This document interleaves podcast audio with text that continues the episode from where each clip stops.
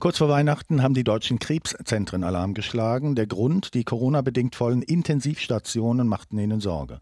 Und sie warnten eindringlich vor den negativen Folgen für Patientinnen und Patienten mit schweren Krebserkrankungen. Schon jetzt hätten zwei Drittel der befragten Kliniken keine Kapazitäten mehr, um weitere Patienten aufzunehmen. Die Frage, die sich daraus ableitet, was wird aus diesen Menschen? Werden sie Patienten zweiter Klasse und sterben im Zweifel an ihrer Erkrankung, weil sie nicht behandelt werden können? Ich möchte das besprechen mit Bernhard Wörmann. Er ist medizinischer Leiter der Deutschen Gesellschaft für Hämatologie und medizinische Onkologie und auf diesem Gebiet arbeitet er auch an der Berliner Charité. Guten Tag bei mir am Telefon, Herr Wörmann. Guten Morgen. Gibt es wegen Corona inzwischen bereits diese erwähnten Patienten zweiter Klasse?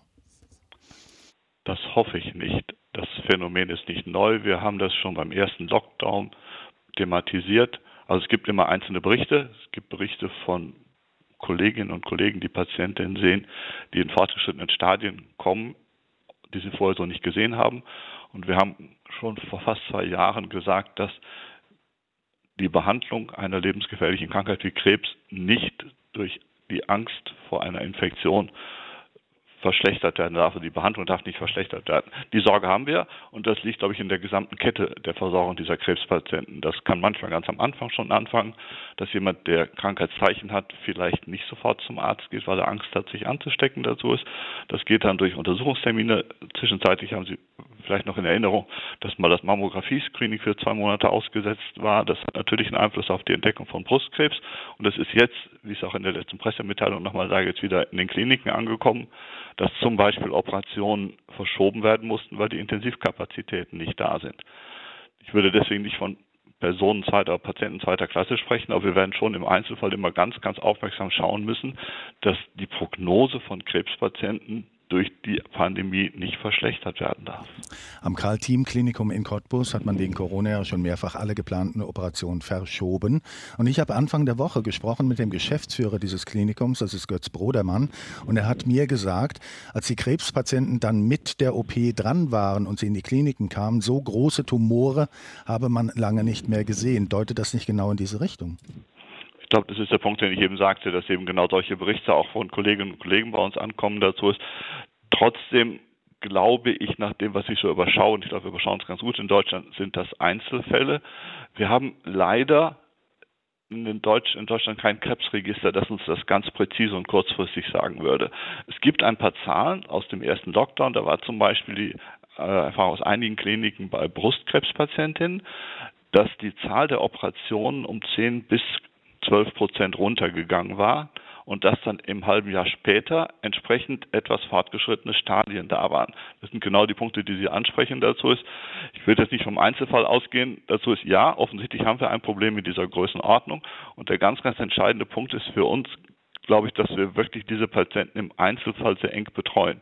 Ich hoffe, dass ich jetzt nicht zu kleinteilig werde, aber es gibt Krebs. Ich glaube, ja, einen, einen entscheidenden Punkt, den Sie ja eben angesprochen haben, ganz offenbar äh, gibt es nur wenig, äh, was belastbar ist, jetzt Statistiken oder Register, auf die man da zurückgreifen kann. Das ist der eine Punkt. Der andere Punkt ist aber, auch, glaube ich, auch, ich gucke mir die reinen Zahlen an. In Deutschland heilen wir zurzeit 55 bis 60 Prozent aller Krebspatienten. Umgedreht gesagt, 40 bis 45 Prozent der Patienten sterben an ihrem Krebs. Bei Corona liegen wir zurzeit bei einer Sterblichkeit von 1,5 Prozent. Das ist ein Missverhältnis, also ein Verhältnis von 1 zu 30 fast. Ein Risiko höher an Krebs zu sterben. Insofern ist, glaube ich, die Priorität erstmal ganz klar für uns. Trotzdem im Einzelfall, es gibt Krebspatienten, zum Beispiel mit einem weißen Hautkrebs, die müssen nicht sofort operiert werden.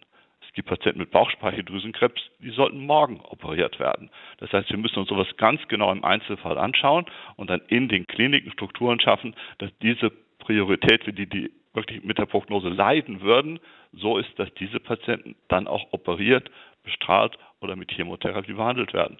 Im Zweifelsfall kann das dann auch bedeuten, dass man über den Tellerrand schauen muss und schauen, ob das Nachbarkrankenhaus das machen kann. Aber ich glaube, so präzise müssen wir mit den Patienten umgehen. Vor einem Jahr war man ja noch auf der Suche nach einem wirksamen Impfstoff gegen Corona. Die gibt es ja inzwischen. Welche Rolle spielt das bei alledem auch und vor allem mit Blick auf Krebspatienten?